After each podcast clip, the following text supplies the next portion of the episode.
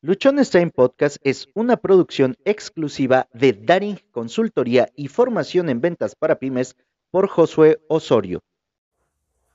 Bienvenidos al episodio 897 de Luchones Time. Hoy es lunes, lunes de hablar de la neurodiversidad y hoy tenemos un tema sumamente interesante. Voy a dejar que sean nuestras conductoras estelares de TDAH Oaxaca, quienes nos presenten a nuestros invitados y empecemos abordando el tema de hoy. Ok, bueno, Josué, yo creo que la señal es la que nos está cortando, pero bueno, el día de hoy tenemos unos grandes invitados y sobre todo un tema súper importante para las familias que nos escuchan o nos pueden sintonizar, docentes y todo aquel público interesado en la neurodiversidad y sobre todo en cualquier proceso de los procesos de enseñanza-aprendizaje, creo que es muy importante este tema, este, poco abordado, a lo mejor y es, es muy novedoso el, poderlo traer a, nuestras redes para que muchas familias tengan algunas estrategias, recursos que puedan trabajar desde el hogar o bien eh, acudir a, a, los expertos para la atención a niños. Sobre todo nuestra página está girada al TDAH, pero no por ello, pues este, es una, eh, tenemos temas de, interés común para, para todas las familias que hoy nos pueden estar sintonizando. Y bueno, el día de hoy tenemos eh, dos grandes invitados. La verdad es un gusto para mí estar en este momento con, con, pues, eh, personas tan este, entusiastas porque los conocemos, por eso es que puedo hablar esta parte. Y bueno, me complazo en presentar al maestro Eric Vázquez Hernández, está acompañada de Anaí Cruz Cruz. Este, bueno, voy a empezar con el, maestro Eric. Él tiene una experiencia laboral. Él es eh, profesor de primaria formal, ha sido en, en YEPO, tallerista, capacitación de colectivos docentes sobre diversos temas para la mejora de la práctica educativa. Buchner, eh, familiar y niños, es asesor en diseño e implementación de programas que mejoran la dinámica familiar en familias de varios estados de la República. En YEPO, coordinador eh, de, un programa de lectura infantil para el desarrollo de habilidades emocionales en la Escuela Abraham Castellanos. Es fundador y director del, Centro de Acompañamiento Pedagógico, el LETE. Eh, e implementa diferentes intervenciones educativas para niños con necesidades educativas especiales en coordinación con un grupo multidisciplinario. Eh, Móviles Surgeri International AC, que es coordinador del área de psicología, acompañamiento y orientación psicológica, orientación a familias, estrategias de afrontamiento para pacientes y familias con labio eh, paladar hendido. Es, coordinador del programa de identificación de pacientes y pues bueno, en su preparación profesional es licenciado de la, en educación por la, la, Universidad Nacional Pedagógica, tiene diferentes diplomados en educación educativa y familiar, en estilos de aprendizaje, en aprendizajes basado en proyectos, en necesidades educativas especiales, en planeación, evaluación y seguimiento de proyectos institucional, instituciones. Y bueno, es un poco, creo que el currículum que manejamos el día de hoy de nuestro invitado y de nuestra invitada es Anaís Cruz Cruz. Ella es licenciada en educación especial, tiene una maestría y también es, este, eh, trabaja en el, en el centro de Reilete y también eh, está como eh, voluntario, o en este caso con Móviles Sugeri Internacional AC. Y para nosotros de verdad es un gusto contar con ustedes para abordar eh, este tema que es metacognición y TDAH. Y creo que pues empezaremos por lo, lo, esencial que aunque es abordado en diferentes episodios que hemos desarrollado en TDAH Oaxaca, del TDAH, ¿no? Precisamente empecemos abarcarlo y cómo precisamente podemos eh, llevarlo a este gran tema que es de la metacognición y poder tener esas estrategias que nos permitan utilizar esta, esta parte ¿no? del, tema. Y empecemos con esto, ustedes, eh, ¿cómo clasifican o cómo definen el TDAH y, sus diferentes criterios, la diferencia y, en, en, general el TDAH? Pues bienvenidos, el espacio es suyo. Muchas gracias, pues es un gusto es un gusto poder compartir. El aprendizaje siempre se da en compartir, cuando te toca dar alguna ponencia, explicar un tema, inclusive compartirlo, siempre es un reto porque como ponente aprendes más de lo que te puedes enseñar. Entonces, ir construyendo cosas para mí es una situación que me da mucha emoción. Ana comparte ese sentimiento, eh, tiene un tiempo que hemos empezado a generar proyectos y pues hemos, hemos aquí, ¿no? hablando sobre estos temas. Un antes, antes de entrar de lleno en el tema, efectivamente, ¿no? El tema, eh, desde que tú me lo dijiste, me resultó interesantísimo porque estamos hablando de polo a polo, ¿no? Estamos hablando de, un déficit de atención y estamos hablando desde, desde el plus de, de, la cognición, que es la metacognición. ¿Cómo llegar de, de nada a todo? Y las buenas noticias es que sí se puede, podemos hacer. Eh, bien, no sé, Ana, ¿qué quieras decir al respecto? Pues bueno, nosotros, este, desde el punto de vista, nosotros hemos trabajado el TDAH y nosotros lo, lo, vemos y lo generalizamos como un trastorno del neurodesarrollo.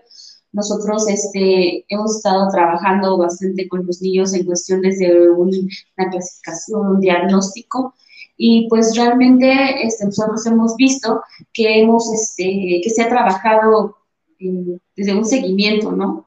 Desde una parte, como lo acaba de decir Eric, desde no tener nada hasta lograr algo, un conocimiento y un proceso, ¿no? A través de todo este proceso, este, estrategias que hemos este, implementado y que hemos visto que los niños han alcanzado, este, pues esta metacognición. Entonces... Pues así es, Ana, ¿no? igual, entrando un poco más de lleno, el tema del TDAH, este, por, para buena fortuna, se ha empezado a volver más popular ¿Qué significa esto? Que cada vez este, se ha hecho un buen trabajo para visibilizar la problemática, darle un nombre y darle una atención. Ese es un punto muy bueno. Dentro de los puntos negativos que en una cuestión muy personal yo puedo tener, es que también se ha abusado mucho de la etiqueta. De repente no se ha sabido diferenciar cuándo en realidad es un trastorno o cuándo simplemente son algunas características que tiene un niño cuando es una situación conductual y el término TDAH se ha abordado y, cualquier niño que no logra entrar dentro de la clasificación, la estructura, la dinámica de una escuela, la estructura familiar, eh, inclusive tu propio concepto de buena conducta, pongo entre comillas porque son temas muy subjetivos, inmediatamente va a la etiqueta, ¿no? Es un TDAH y necesita llevar el proceso más complejo, inmediatamente vámonos porque debe tener una situación, está mal porque no encaja conmigo. Bien, ahí es, este, es, muy importante establecer como todo un protocolo y, criterios muy específicos, ¿no? Cuando hablamos de un trastorno eh, y cómo diferenciar un trastorno de una conducta, pues un trastorno afecta las esferas más importantes de tu desarrollo. ¿Qué quiere decir esto? Tu dinámica familiar, tu dinámica social, afecta también tu, este, tu dinámica escolar, de aprendizaje, muchas cosas. Ya está afectando tu vida. ¿Qué otra cosa es muy importante observar? La temporalidad. ¿Qué significa esto? ¿Durante cuánto tiempo has presentado esa situación, esa condición o ese problema? El DSM-5 menciona que mínimamente para que alguien pueda ser diagnosticado deben ser características específicas que se repitan mínimamente durante seis meses. Y es muy importante tenerlo en cuenta, ¿no? Es decir, de repente hay, hay un cambio de situación y es muy normal para que cualquier niño actúe de manera diferente ante el cambio de grupo, ante el cambio de escuela, ante el cambio de estrategia, inclusive ante un problema familiar, un problema emocional, la etapa que está viviendo. Es muy importante diferenciarlo. Entonces, por eso es que es muy importante llevar esa, observar y decir, bueno, se hizo durante por lo menos seis meses. Y entonces, mínimamente, menciona el manual, el CM5, que tienen que, cumplir por lo menos seis características de cada situación durante por lo menos seis meses, para que entonces no, no decir ya es un TDAH, sino para entonces poder aplicar el protocolo y el seguimiento para poder llegar a un mejor diagnóstico. Entonces, decir, bueno, es un TDAH que tiene que ver únicamente con inatención o es un TDAH que tiene que ver con este, hiperactividad impulsividad o es un TDAH combinado, que quiere decir que ambas cosas resaltan, o bueno, eh, o es uno más específico.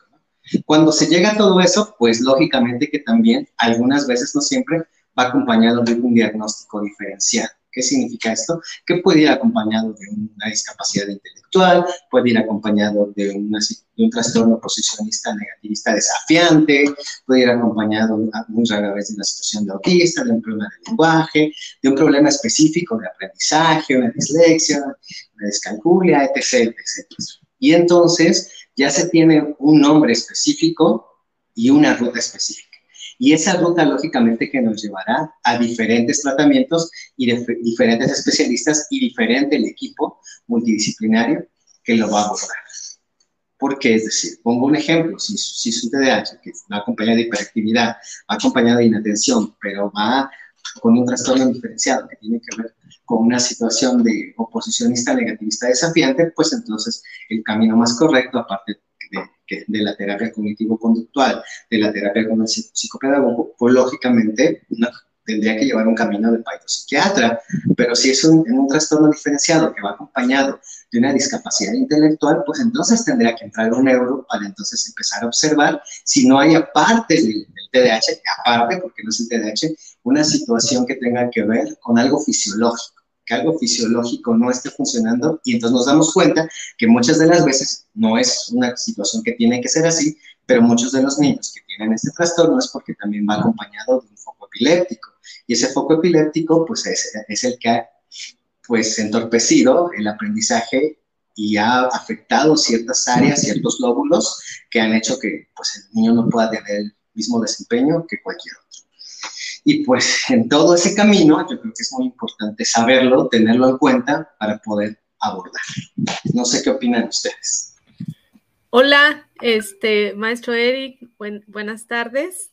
Este, efectivamente, esto que acabamos de, comentar en relación a, a lo importante que es visibilizar el TDA, me parece que mm, es un trabajo que nos compete a toda la sociedad eh, que estamos de alguna manera inmersos dentro del ámbito mm, no solo educativo, sino familiar.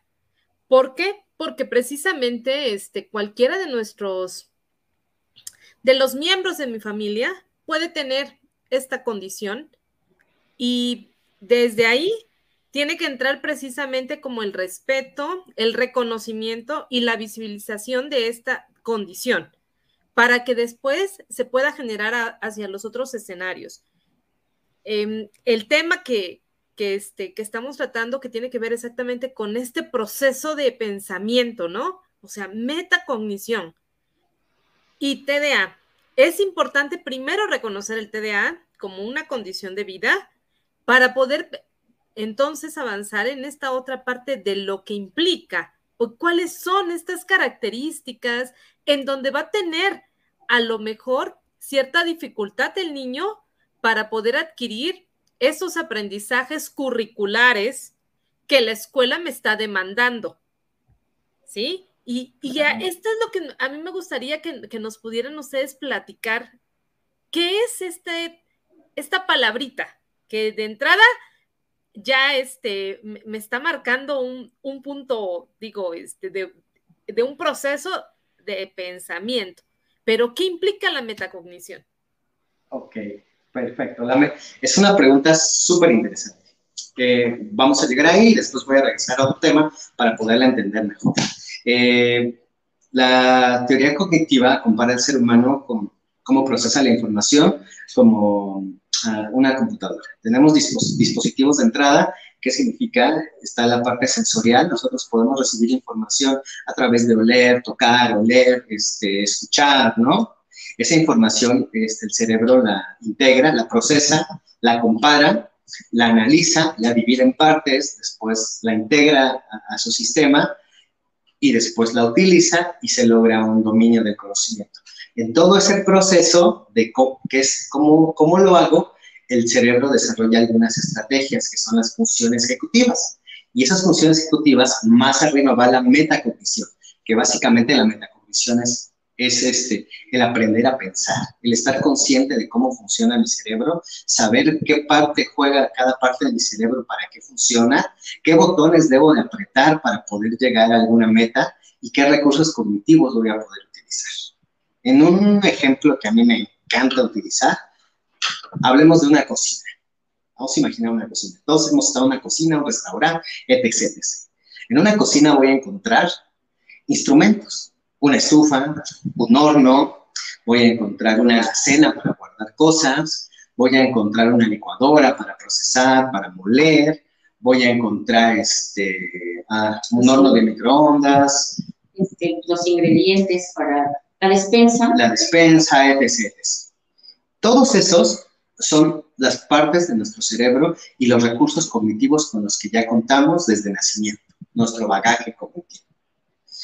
Pero para que eso funcione, yo, te, yo tengo, que, tengo que saber cómo funciona una licuadora, cómo funciona una estufa, cómo funciona un horno de microondas. Tengo que tener eso. Son las funciones, esos son las funciones ejecutivas.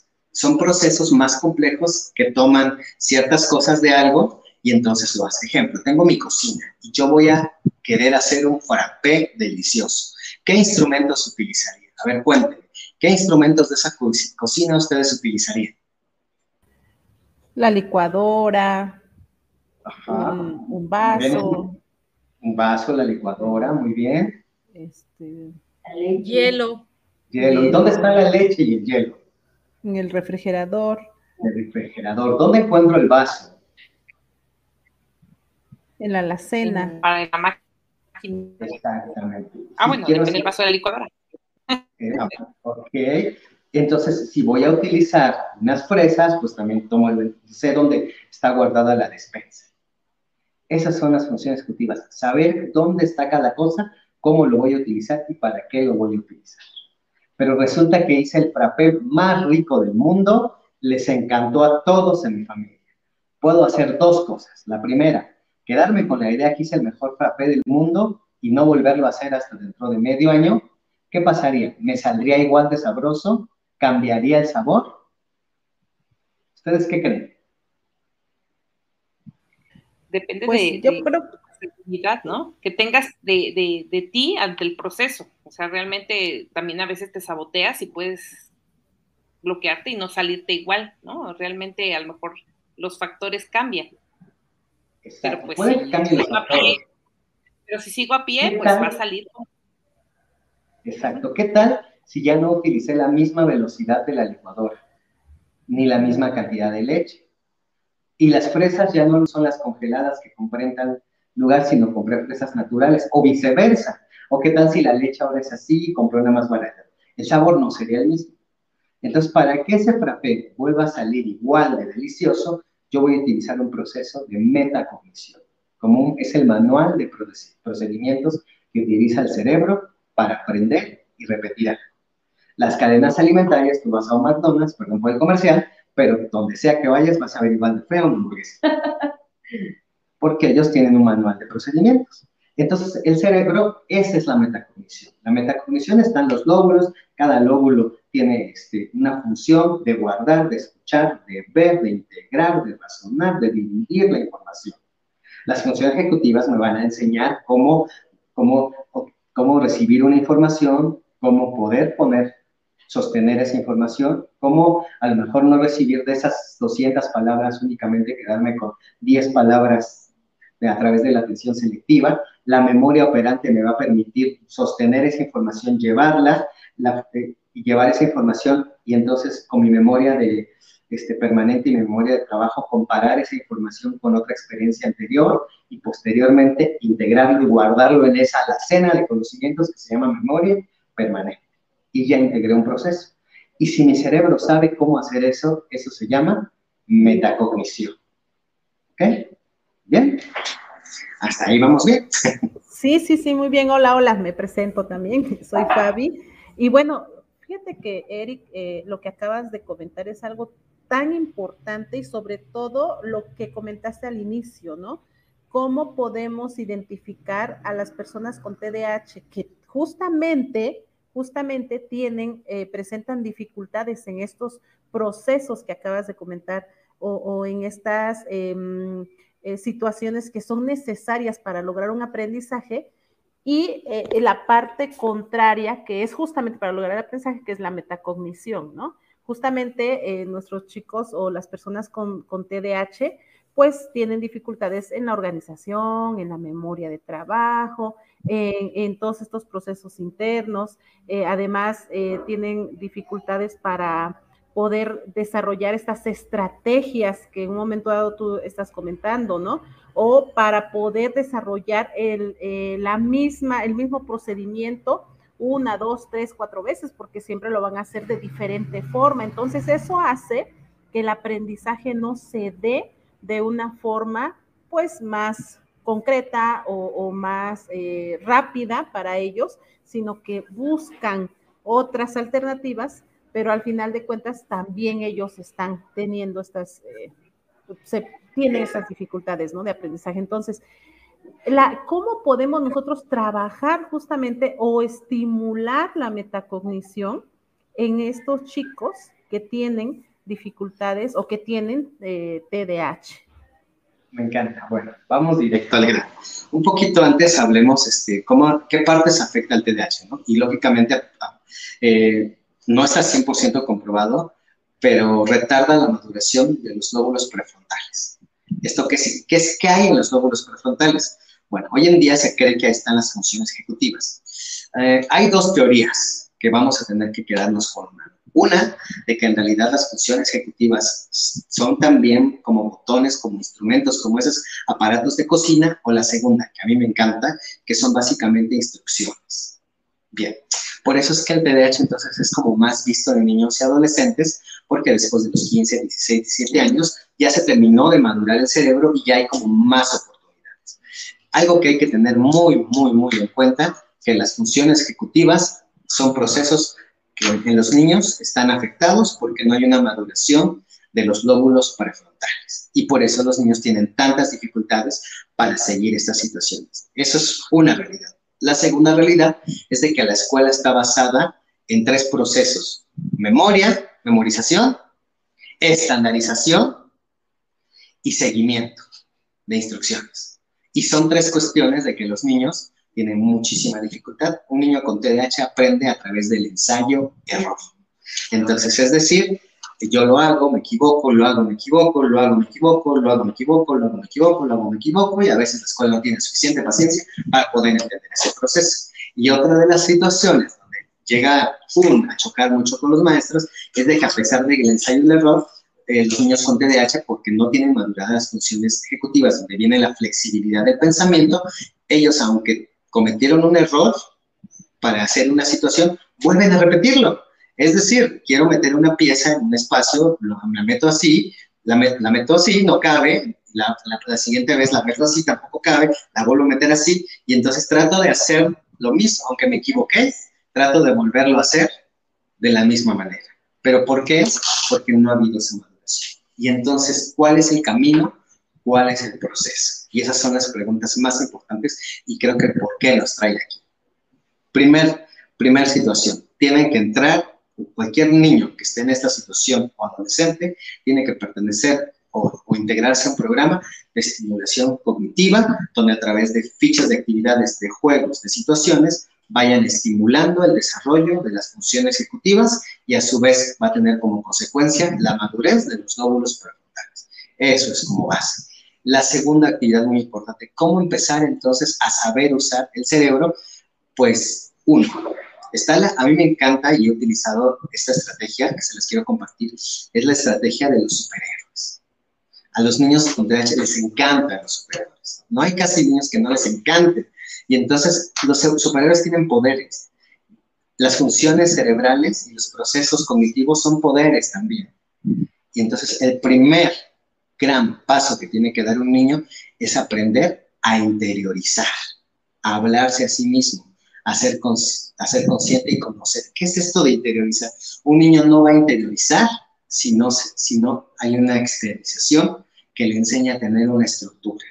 Algo que yo platico muchísimo con las familias en estos temas de, de orientación educativa familiar es decirle, mami, papi, tú no eres Dios para que con una simple palabra todo suceda y todo cambie. De repente la familia, de repente a veces la escuela también trabaja el lema de hágase la luz y la luz se hizo. Y dijo Dios, hágase esto y esto se hizo. Y a veces quieren dar una instrucción súper larga. Quiero cuando yo regrese este cuaderno esté completo y terminado y todo. Pero eso no se va a lograr. Porque uno no, o sea, el proceso de maduración, de estimulación, es como yo siembro un arbolito. Tengo la semilla, pero tengo que estar cuidado y, sembrar estas funciones en niños con TDAH significa sembrar un arbolito en tierra no tan fértil. Que significará más cuidado, más trabajo, más atención y más de todo. Y, las familias, los papis y los maestros tienen que entender que un paso así es un paso así. Y que cada paso pequeño es un avance muy significativo y importante para ellos. Y el primer gran paso que para mí se me hace es enseñar a la familia a exteriorizar procesos, enseñarle que hablen todo, que cada cosa la den por indicaciones, desde el momento de ponerte a hacer una tarea. Bueno, vamos a sentarnos, la silla que vamos a utilizar va a ser esta, este va a ser tu espacio, lo vamos a hacer algo. A ver, primero, ¿qué vamos a utilizar? No, pues esta actividad nos pide un lápiz, un sacapuntas, una goma, lo vamos a colocar aquí. Y hacer de eso toda una disciplina y toda una forma de vida. Después enseñarnos a interiorizar, ok, ahora tengo, ¿dónde nos sentamos aquí? ¿Qué, ¿Qué necesito esto? ¿Qué necesito el otro acá? Luego, muy bien, una vez que lo lograron, cuando nos vamos a poner a hacer una actividad que ya no sea tan, ah, que, que, no sea tan, material, eh, tan concreta, sino que la vamos a cambiar por una actividad más conceptual, entonces enseñar, empezar a enseñar esos procesos conceptuales, ¿no? Decir, bueno, ¿qué es lo primero que vamos a hacer? Bueno, para poder realizar esta actividad necesitamos desarrollar el poder de la escucha. La escucha significa quitar todos los distractores que hay a nuestro alrededor y centrarnos en esto. Mira, te voy a poner una música con sonidos de la selva. Aquí hay un animal que es un felino, descúbrelo, ¿cuál es? O sea, voy a ponerte diferentes cosas. ¿Qué será el, sonido más fuerte de esta canción? No, pues la batería. De todo esto que pasa, empezar a enseñar, a seleccionar la información. Empecé, eh, desde empezar, empezar a enseñar posturas de, de, oye, voy a hablar, pero para mí como maestra, para mí como tu mamá, para mí como tu hermana, para mí como tu prima, es importante que tú me escuches, yo quiero sentirme escuchado, atendido, yo quiero sentir este report, ¿sabes qué vamos a hacer? Yo te voy a pedir que me mires a los ojos. Si yo logro que en esa sesión únicamente el niño me mire a los ojos, estoy enseñando no solo la escucha, estoy enseñando los primeros procesos de la atención. Mirar, escuchar. Hay mucha diferencia entre lograr captar el estímulo, entre sostenerlo. A veces decimos, ok, este, la atención pues no está, este, no está desarrollada, pero a veces ni siquiera trata de la atención, también trata de poder sostener esa información y poderla llevar y ejecutar durante todo un proceso, que esa es la otra dificultad. Eh, creo que los perdí un ratito, no sé si aún se encuentran. Seguimos, seguimos. Sí, aquí estamos. Adelante, adelante. atrás, atrás, pero estás, está perfecto. Yo creo que esa parte que vas bien, pero me aprovecho ya la interrupción, sí, precisamente esta parte que dices, ¿no? O sea, la, el TDAH, los niños, en esta cuestión de, de, saber el proceso para llegar eh, a una actividad a lo mejor muy simple, ¿no? Pues pongamos, el, el, sentarte y poner tus cosas acá implica un esfuerzo eh, mental que a lo mejor cualquier otro lo hace naturalmente. Y creo que la metacognición, independientemente en un TDAH, si es que estoy errada, esa es mi pregunta, está presente, solo que la conciencia de cómo él llega a hacer ciertas actividades por tanto error, en cierta manera a veces se ve frustrado y, y, también puede tomar una, eh, un proceso metacognitivo, eh, eh, este, de metacognición, perdón, en donde él se sienta que no es capaz de, de empezar una acción y terminarla y creo que esas pautas que nos estás dando de, de cómo inicias, o sea, va a ser el, final acompañado. Y quiero entender entonces que la metafisión está presente. Es, tengas o no TDAH, solo que a veces ese, esa valora, eh, el valor que el niño se da en este proceso metacognitivo es que empiezo y pues, ¿para qué, lo, ¿para qué lo sigo haciendo si de todas maneras me va a salir mal? Entonces creo que los pensamientos es lo que estamos viendo que con estrategias como las que nos das pueden ir cambiando es una pregunta, es algo que estoy comprendiendo y si me lo, me lo puedes confirmar o, o, de, decirme, Entonces, la, La, la metacognición es un proceso que no, ni siquiera todos los adultos han logrado desarrollar. La metacognición es ese, es ese plus que permite a las personas maxificar sus recursos cognitivos, aprender, desarrollar estrategias y utilizar esas estrategias en diferentes contextos. Eh, la inteligencia ha tenido un, montón de definiciones. eh, Arthur Acosta menciona hábitos del pensamiento cómo aprender a ser inteligente y, habla ahí acerca de la metacognición. Eh, la metacognición es importante en los niños con no solo es importante, es esencial, totalmente necesaria. ¿Por qué? Porque la metacognición es esa conciencia de cómo desarrollo los procesos antes de que se vuelvan un hábito o una habilidad. Un ejemplo, la metacognición tampoco en, la educación y en este tema de, orientar, siempre queremos, con, con, dar una indicación, pensamos que el niño ya lo va a hacer. Y a veces no dividimos los procesos y en dónde se queda y en dónde le falta y qué va. Tú dices algo muy importante, el niño puede estar consciente de que puede escuchar y que debe, pero no logra hacerlo, porque entonces yo debo pasar al siguiente proceso. Estoy consciente, ahora lo entiendo, sé cómo es, lo empiezo a hacer. Ahora, ¿cómo me mantengo? El siguiente nivel de la metacognición es desarrollar una estrategia. Y entonces, por ejemplo, yo trabajo con un niño que se llama Mateo Velázquez, ahí en Movitsuya, eh, eh, un, un, tema de desarrollo de esta parte de las funciones ejecutivas. Es un niño que no tiene un, que tiene un control de, no tiene un control de inhibiciones, o sea, tú le puedes poner cualquier cosa, una estufa caliente, va y la toca porque tiene la necesidad de tocar eso, porque el control de inhibiciones es eso, es el freno, es como a un niño, te lo avientas de una bajada en su bici y sin frenos, pues se va a ir a dar con toda la torre, ¿no? Entonces, no, no, solo, no solo basta con decirle a un niño no lo hagas, no lo toques. Hay que enseñar a estar consciente de que existe ese freno, de que podemos frenar y desarrollar estrategias. Por ejemplo, yo con Mateo trabajo, pongo todo su material y siempre trato de poner material muy, muy vistoso, muy rico, muy con muchas ganas de ya lo quiero tocar, unas bolitas, cosas así, pero entonces trabajo la estrategia. Si tengo muchas ganas de tocarlo, manos arriba, manos arriba. Entonces, manos, y, así, y está así de repente las señoras, manos arriba, manos arriba. Y se está aguantando, aguantando, aguantando, y ahora sí. Y de repente le digo, te toca pintar y le pongo 20 plumones, no y quiere agarrar el primero, le digo, pero alto, antes de que lo tomes, ¿qué color quieres? Y le estoy enseñando otra función ejecutiva, que es la planeación, el tomar decisiones, que él pueda visualizar hacia el futuro. Entonces ve su dibujo y dice, ah, creo que quiero el verde, ahora sí puedes tomar. Y entonces, ese es un niño enseñarle estrategias, les enseñamos a desarrollar estrategias. Y entonces para ella se empieza a volver un hábito. Y entonces ella tiene diversos materiales colocados en diversas, en diversos lugares, pero ya no los agarra y los revuelve, sino ahora piensa y dice, ¿qué material voy a necesitar? Lo utilizo, lo regreso y voy hacia el futuro. Para mí es importantísimo trabajar esos procesos porque cuando se maduren, el aprendizaje se va a dar solito. Debemos cambiar ese paradigma que con un niño con TDAH no es echarle y echarle cuestiones curriculares, curriculares, no, es rehabilitar procesos que no están activos en él, que son las bases del aprendizaje para cualquier ser humano. Cuando esos procesos estén habilitados y tengan las herramientas, los niños van a aprender, al menos que tenga una ley, pero de ahí va a aprender.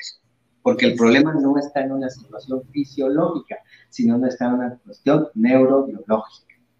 Así es, y justamente, perdón, Rox, es que eh, quiero comentar justamente que eso, eso mismo sucede cuando eh, tienen un episodio de berrinche, por ejemplo, ¿no?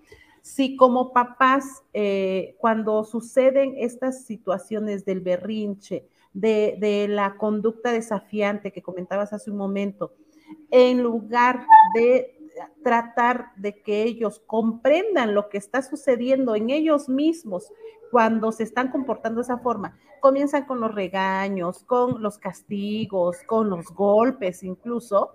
Obviamente no va a haber un aprendizaje y ese mismo comportamiento se va a seguir dando una y otra y otra vez porque no está comprendiendo el origen de lo que está sucediendo en él.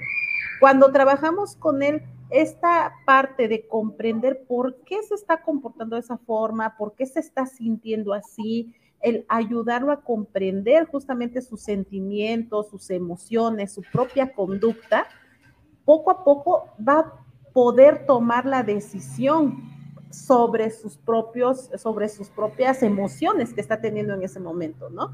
Em, un ejemplo es cuando empiezan con esos berrinches y a lo mejor trabajamos el monstruo de los colores, ¿no? Cuando empiezan a identificar que el rojo es porque está furioso y, decirle, acuérdate que estás furioso, estás en, el rojo o el semáforo, ¿no?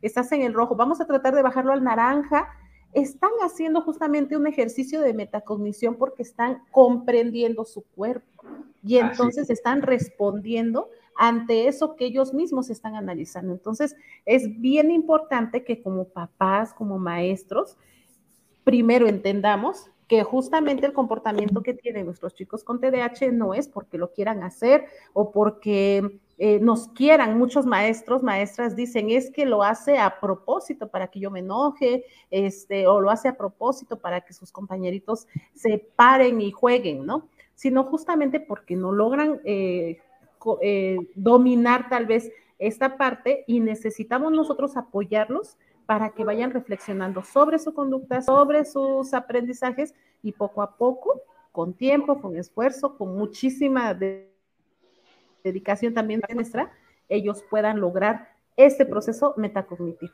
Viste algo importantísimo, ¿no? Hablaste acerca de las emociones y cuál hemos hablado mucho del rol de los niños, pero ¿cuál es el rol de los adultos que tenemos que jugar? Eh, siempre, siempre los profesionales que nos dedicamos a atender niños tal vez nos encontremos con esta situación. Se lo llevo y por favor, transfórmelo, haga algo. Pocas veces el adulto hace conciencia de cuál es su rol que tiene que jugar y cómo comportarse durante determinadas situaciones, ¿no? Algo que yo siempre le he compartido a los adultos y aprovecho cualquier plataforma y a veces piso callos y discúlpeme por eso, es decir, el adulto tiene la madurez suficiente como para aprender a estar en calma. Deberíamos tener tenemos, pero debemos aprender. Tenemos la capacidad, ahora hay que desarrollar la habilidad. Entonces, hablemos algo súper importantísimo. El rol del adulto en estas situaciones de crisis es mantener la calma. ¿Por qué? Porque entonces el niño va a exteriorizar que la forma de autorregular una emoción es la calma. Pero si yo respondo con enojo, con gritos, con violencia, yo estoy enseñándolo que en realidad esa es la forma normal de actuar. Y la única diferencia entre un adulto que ejerce violencia y un niño que, que hace berrinche, pues básicamente es que los dos están haciendo la misma situación, solo que uno tiene más poder que el otro. Nada más.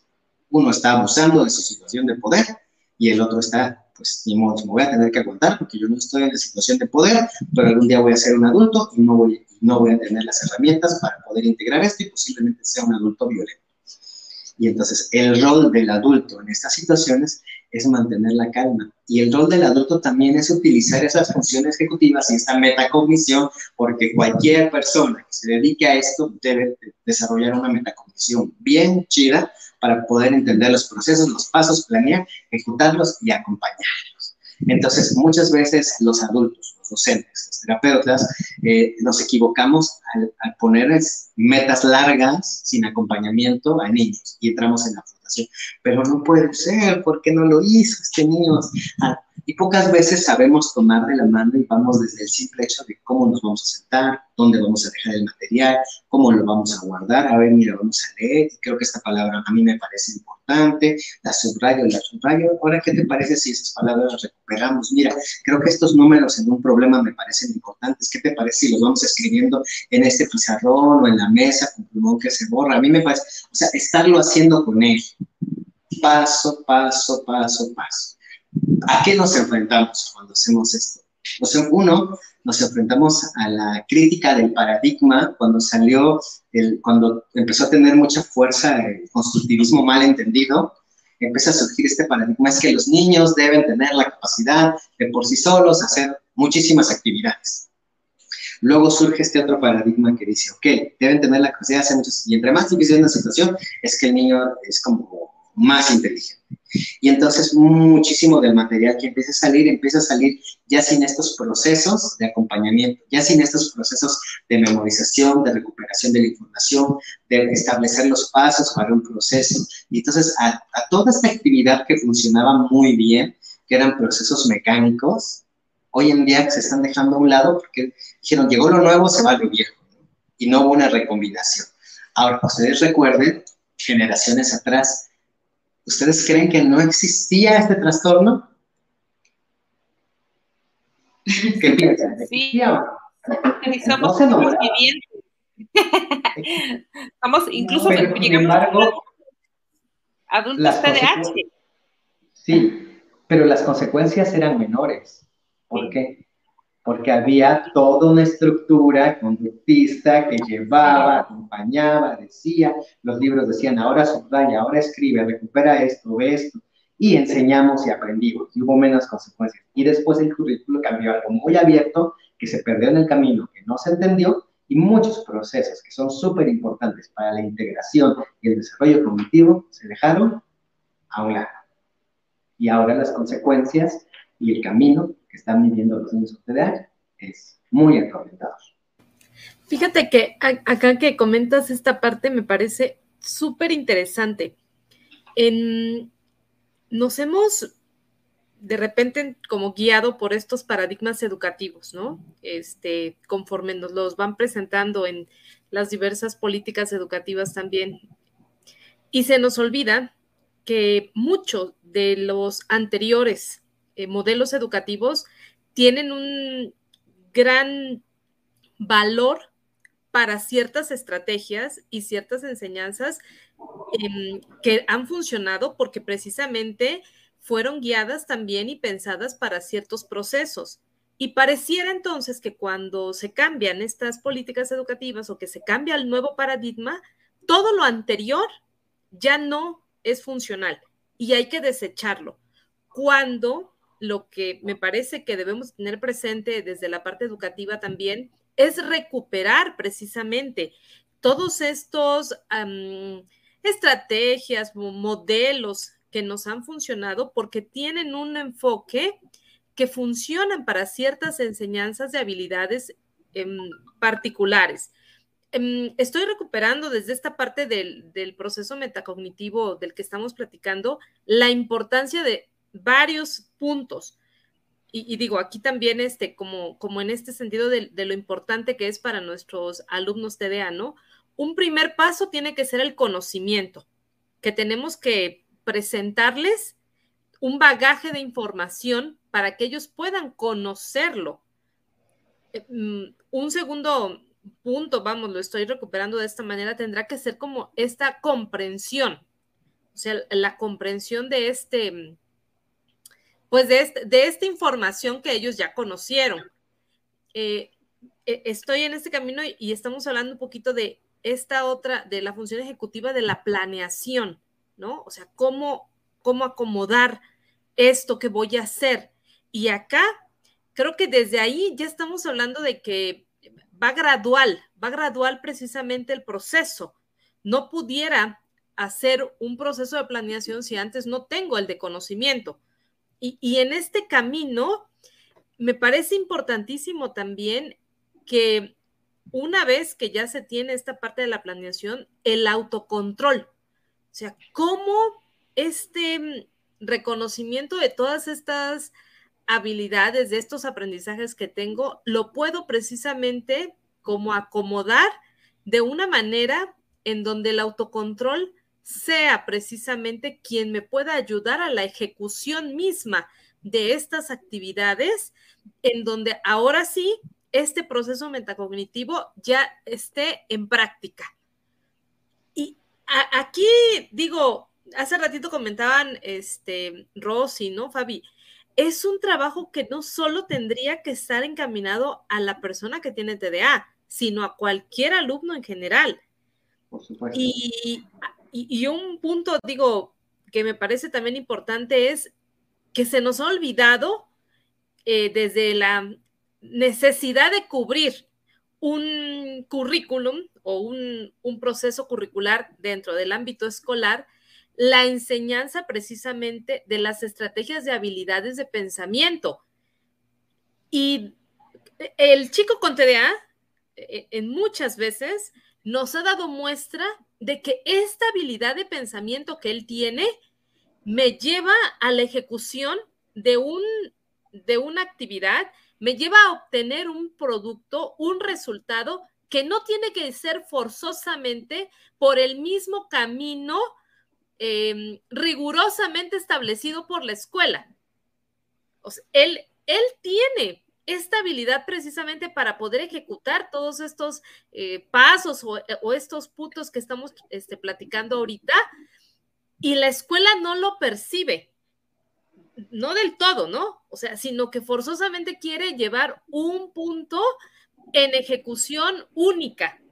Cuando el chico con TDA me está diciendo que no hay, no hay necesidad de llevar ese único camino, sino que a partir de la utilización de mis habilidades este, mentales y a partir de la utilización de todos estos procesos, puede él llegar a un resultado. Y ahí es donde muchas veces, digo, como educadores también, eh, no reconocemos este punto porque nos encasillamos en que tiene que ser un único camino, ¿no? Entonces, no sé, eh, eh, en este punto, ¿cómo, lo podemos este, platicar? ¿Qué, podemos este, comentar en este aspecto? todos los profesionales que nos dedicamos a la educación debemos, debemos tener muy en claro esto que tanto se ha escuchado, ¿no? Este proceso de, de inclusión. Eh, se me ocurre, siempre que pensamos en esto, decir, bueno, eh, un niño que está en silla de ruedas, ¿cómo podría ser educación física? Bueno, entonces el maestro de educación física te decía, bueno, en primer lugar, si el acceso a la cancha tiene escaleras, pues ya estoy cometiendo un error, ¿no? Necesito una rampa. Y ya está dentro de la rampa y decir, bueno, entonces, eh, si es correr, ¿qué, ¿por qué actividad me puedo cambiar? Si es lanzar un balón, ¿cuáles podría ser, cuáles no podría ser? La escuela no ha hecho este trabajo con la comunidad TDA. La escuela debe estar muy bien informada y muy clara que, el niño, que un, niño con TDAH sí es capaz de hacer una tarea, sí es capaz de terminarla, sí es capaz de prestar atención, pero necesita más pasos que los demás compañeros. Eso es muy claro. Entonces, si una actividad para que un niño la haga, yo puedo decir, ¿saben qué? Vamos a pintar el mapa de la República, me voy con mis compañeros, echo cinco minutos de chisme, regreso al baño, voy con la directora y aprovecho en lo que los niños están pintando y cuando yo regrese quiero saber que ese mapa esté colorido. De ese salón, un 50% lo va a haber terminado, otros estarán en proceso, pero va a haber un número importante de niños con un déficit de atención que no hicieron ese mapa, aunque sea una actividad muy sencilla, porque el compañero les habló, porque recortaron la caricatura, porque simplemente no lograron tomar la decisión de qué color iban a pintar Oaxaca y se tardaron 15, 20 minutos pensando que si de verde, amarillo, morado, negro, y se perdieron. Y entonces, como una actividad tan simple, yo podía hacer un proceso de inclusión para que el niño la pudiera terminar a través de esta exteriorización de las indicaciones. De repente se nos ha olvidado esta parte, ¿ok? De repente decimos, es que eso de las indicaciones únicamente es para preescolar. A ver, sus manitas, a ver, arriba, sí. En preescolar se enseña porque es cuando se están integrando procesos. Pero la comunidad necesita, por supuesto que la necesita. ¿no? Vamos a sacar la mochila, en esto viene tal mapa, vamos a poner el mapa, vamos a tratar de pintar estos cinco, están tan colores, esto, esto, y dividir la tarea en subprocesos. Y eso permite que los niños puedan, por lo menos casi cumplir con sus metas y estar conscientes del trabajo. Porque la, recordemos que la memoria operativa, sus procesos son más cortos. Y entonces, y la atención permanente, pues no está tan bien desarrollada. Entonces, si únicamente yo doy una instrucción que va a requerir planeación, toma de decisiones, memoria y etc, etc, y me voy y no acompaño esos procesos, la actividad va a terminar en un en un regaño, en una dirección, en un, te voy a decir, tu mamá, la actividad es tan sencilla que solo era pintar un mapa, no puede ser posible que no tenga la capacidad de hacer esto, esto, esto, bla, bla, bla. ¿Por qué? Porque en realidad esa actividad para ellos requiere todas esas funciones ejecutivas y en lugar de utilizar el contenido para el desarrollo de habilidades, yo estoy únicamente dándole prioridad a pintar el mapa, que es la actividad. Siempre, siempre los procesos son los que se, se, se obvian, ¿no? Como quieres producto y quieres manipular, la, eh, pues sobre todo el docente y sobre todo los padres también. O sea, queremos resultados sin tener el, el, proceso o queremos que el proceso sea por sí mismo. Y creo que en eso radica la importancia de trabajar estos temas porque precisamente te vuelves consciente y, te acompañas al niño en esa conciencia que va a tener de, su aprender, cómo él aprende, de cómo, de, las estrategias, como bien dices, ¿no? Necesita para terminar ciertas actividades y creo que eso es el, ese es el, eh, eh, el punto clave que muchas familias y muchos eh, también adultos TDAH presentan, porque realmente nos, nos, centramos en el producto final, o sea, si fue desastroso o, quedó fatal, pero no vemos que a lo mejor requerimos ese acompañamiento o ese proceso, como bien dices, ¿no? Eh, eh, aprendemos por ensayo y error y a veces eso nos hace no, no desviarnos a, buscar otras opciones. Y creo que en eso radica la importancia de estar más consciente de, de cómo el TDAH puede ser llevado en procesos eh, eh, de, aprendizaje donde no nada más él es el responsable, sino en cierta manera va a requerir de esta cuestión multimodal que hemos platicado muchas veces también, ¿no? Que no nada más es con el docente, sino que es el psicólogo, si en dado caso está el, los mismos compañeros también, ¿no? Sobre todo en un hiperactivo que se levanta a cada rato y que necesita moverse, los compañeros en el momento de, conocer ese proceso van a tener conciencia de que el niño necesita moverse. Creo que necesitamos difundir, creo, la información en, el, aula que, los niños TDAH van a requerir ese acompañamiento de procesos, de niveles de ayuda, yo los llamaría así, ¿no? Que requieren y pues obviamente vamos a trabajar para que cada vez sea menos el acompañamiento, pero sea más la conciencia que tenga de lo que se, de, lo que se le apoyó. No sé si, si, estemos de acuerdo en esa parte, ¿no? De que el niño también va a ir madurando, va a ir creciendo, pero también va siendo necesario, va, va apropiándose, de, apropiándose de esas estrategias que le permitan a él entender cómo funciona y poder seguir eh, eh, utilizando esas estrategias, porque no nada más eh, van a estar el papá todo el día o el maestro todo el día, y el niño va a ir creciendo y va siendo un adulto que al rato los retos de la vida le van, a ir eh, le van a ir dando mayores elementos y ellos van a tener más estrategias a que un niño con TDAH no reciba el tratamiento y sea realmente un barco a la deriva, ¿no? Y creo que en eso radica muchas veces los efectos negativos que tiene la condición en cuando no se siente apoyado o encaminado o encausado. Y creo que esa parte que ustedes están trabajando en este acompañamiento metacognitivo me parece genial y que son estrategias que, que, muchos padres quisiéramos escuchar o que muchos padres quisiéramos tener con nuestros hijos o maestros también, ¿no? Los recursos, que cómo poderlos apoyar y pues, pues realmente es, es el aprendizaje de un resumen que yo me llevo, ¿no? Entonces, esa parte, el día pasa volando, pero bueno, es, fue muy, muy enriquecedor. Eh, dijiste como cosas muy importantes y que van resumiendo como la platicamos, entender que hay personas que pueden hacer actividades de una manera más abstracta, pueden utilizar macroprocesos, una indicación es suficiente. Hay veces que se tiene que dividir en procesos, hay veces que tenemos que ir más y dividirlos en procesos, no importa. Lo importante es que esos subprocesos van a ir formando procesos, esos procesos van a ir formando macro, macroprocesos.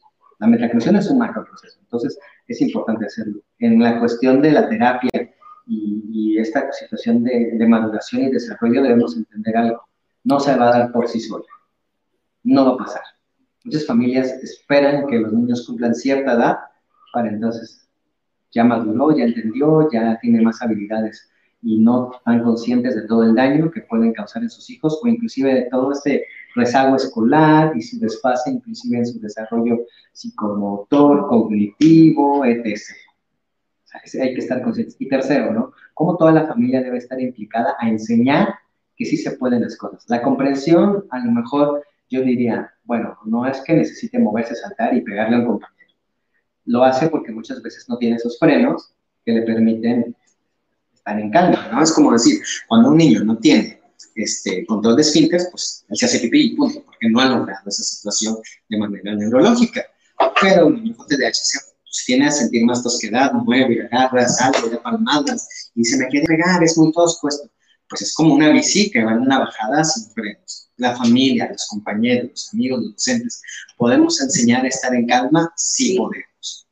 Debemos utilizar muchísimo esta parte de, meditar, si, pertenecen a un grupo religioso, orar, de, de, empezar a trabajar la paciencia a través de hacer filas, de enseñar, o sea, todas las noches aprender a estar en calma. No vamos a jugar a las estatuas, pasar de los 10 segundos a los 20, a los 30, 50. Cuando se dan cuenta las familias que hemos trabajado, no puede ser, mi hijo, dos minutos en total silencio y en calma, porque son procesos que se van enseñando. Pero si no estimulamos, entonces no se van a mandar esas señales, no va a haber esas conexiones y no va a haber esas estructuras de pensamiento. Hay que estarlas estimulando, enseñando e. Pues maestro, híjoles, quisiéramos seguir platicando y platicando sobre este tema tan importante y tan interesante porque al final considero que, eh, como bien lo dijo al principio, ¿no? Si nosotros implementamos este programa de estimulación cognitiva en los alumnos desde muy temprana edad, vamos a lograr justamente que este proceso, que esta metacognición se vaya dando, pues de una forma más natural, eh, sin forzar, ¿no? Eh, sin estar eh, teniendo pues mayores dificultades con los alumnos que definitivamente ya sabemos que tienen estas, esta inmadurez justamente a, nivel prefrontal, ¿no? Nos encanta el tema, quisiéramos seguir platicando, pero se nos acaba el tiempo. De verdad que nos gustaría continuar porque yo sé que se quedaron muchos puntos sobre la mesa que nos gustaría seguir, ¿no? ahondando un poco más.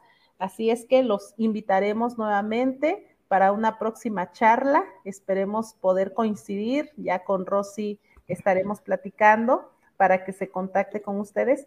Y bueno, ¿cómo los podemos contactar? ¿Dónde los podemos encontrar? ¿Sus redes sociales? A ver, díganos. Claro, pues bueno, este, eh, la red social de Facebook es Reiletes Centro de Acompañamiento Pedagógico. Ahí pueden encontrarnos. Eh, mi red social de manera personal es Eric Pazos Hernández. Ray Cruz Cruz. Cruz Cruz. Teléfono de contacto, el mío es 951-425-7071. 951-409-1920. Y bueno, nos encontramos en, este, en la colonia Reforma, Infonavit primero de mayo. Sí, es Infonavit. Es Infonavit primero de mayo, es este siderurgia, esquina con este Esteban Vaca Calderón. Y pues bueno, nosotros damos atención en el horario de la tarde y atendemos a, este, a niños desde tres años hasta adolescentes en estimulación cognitiva, eh, este, atención a terapia del lenguaje y del habla, atención psicopedagógica, acompañamiento psicopedagógico. Y pues bueno, realmente nos hemos como hecho muy fuertes en esta parte del trastorno por de atención. Y pues bueno, este, la verdad hemos aprendido mucho de la comunidad, hemos aprendido mucho de los niños. Y bueno, antes de, despedirme, como cada sesión de orientación con la familia, dejar tareas, ¿no? Vamos a llevarnos tareas todos tenemos al lado a alguien que, que tiene el trastorno. Eh, yo compartiré, bueno, se acaba el tiempo, pero tres minutos. Eh, yo tuve un hermano menor eh, que, que lo tiene, ya muchísimo más controlado. Nunca tuvo atención, siempre fue como súper sacado de la escuela. A mí me fue muy bien en la escuela desde muy niño, entonces como que siempre había este, estas comparaciones y todo, ¿no? nunca, nunca nos tocó, la etapa que nos tocó nunca estaba mencionado esto, nunca se tocó vivir. Eh, por eso fue que cuando yo empecé a conocer el tema me interesé muchísimo, he estudiado, he trabajado con familias y bueno, la tarea es que nosotros siempre podemos orientar, ayudar a una familia en tres cosas. La primera, en reducir la violencia. Los niños con TDAH son niños altamente violentados. La segunda, eh, enseñarles estas situaciones, estos procesos desde muy simple, ¿no? lo vemos, lo podemos ver corriendo a la mamá destrozada, ayudar a las mamás, a los papás a estar en calma, a respirar, a decir, mira, ¿sabes qué? Pues, este es como un lavadero de trastes, que todos están sucios, pero si no empiezas a lavar traste por traste, no vamos a afrontar el problema. Es muy importante hacer algo. Puedes vivir desde la emoción, desquiciarte, sufrir, llorarte y tirar, pero no se va a hacer nada. Es importante afrontarlo, empezar a actuar, empezar a trabajar en él tomar a un niño con TDAH y decirle, ven, siéntate, preguntarle palabras tan simples como, oye, ¿qué día soy? ¿Dónde vives? ¿Y a dónde, qué vas a hacer mañana? ¿Qué quieres ser de grande? Empezar a hacer esas preguntas que fueran tan sencillas, tan comunes, que vamos a empezar a hilar en su cerebrito conexiones que le pueden ayudar al desarrollo de sus funciones ejecutivas. Por supuesto. Exactamente, yo creo que esa es la, la liga que, que nosotros este, pretendemos a través de todas estas charlas que, que, de verdad hemos tenido el acompañamiento de muchos profesionales como ustedes y que nos han acompañado en la difusión y sobre todo en dar estrategias y, y creo que esa es la meta que todos tenemos, ¿no? De tener mejor calidad de vida para todos.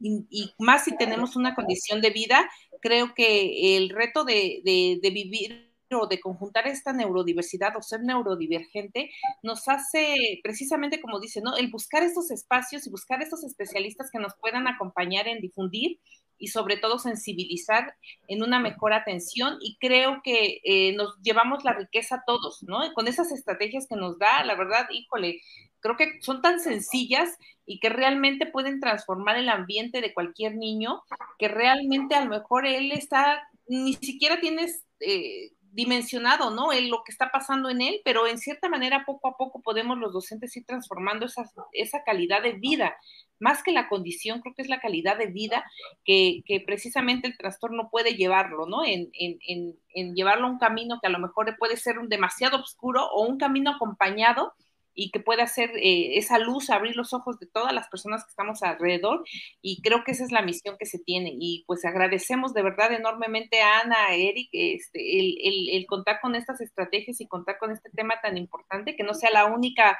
vez que lo podamos tener en, en TDH Oaxaca y seguir difundiendo y realmente pues la, la información está en las redes, se va a seguir eh, compartiendo, queda grabado y pues fue un gusto y un placer y recuerden, este, pues eh, nosotros nos encuentran en Instagram, eh, Facebook y Twitter como TDH Oaxaca y pues eh, también el acompañamiento que nos da este Luchón Stein, que es que nos da la plataforma, nos acompaña y que eso va enriqueciendo ya esas redes de apoyo que realmente este, enriquecen la difusión. Entonces, pues el, el, episodio fue ahorita no está, pero bueno, vamos en el episodio 897 y pues es un gusto, eh, vamos por más. Entonces, este, pues es un gusto estar con ustedes y pues sería todo y esperemos que pronto nos tengamos con, los tengamos invitados con un nuevo tema.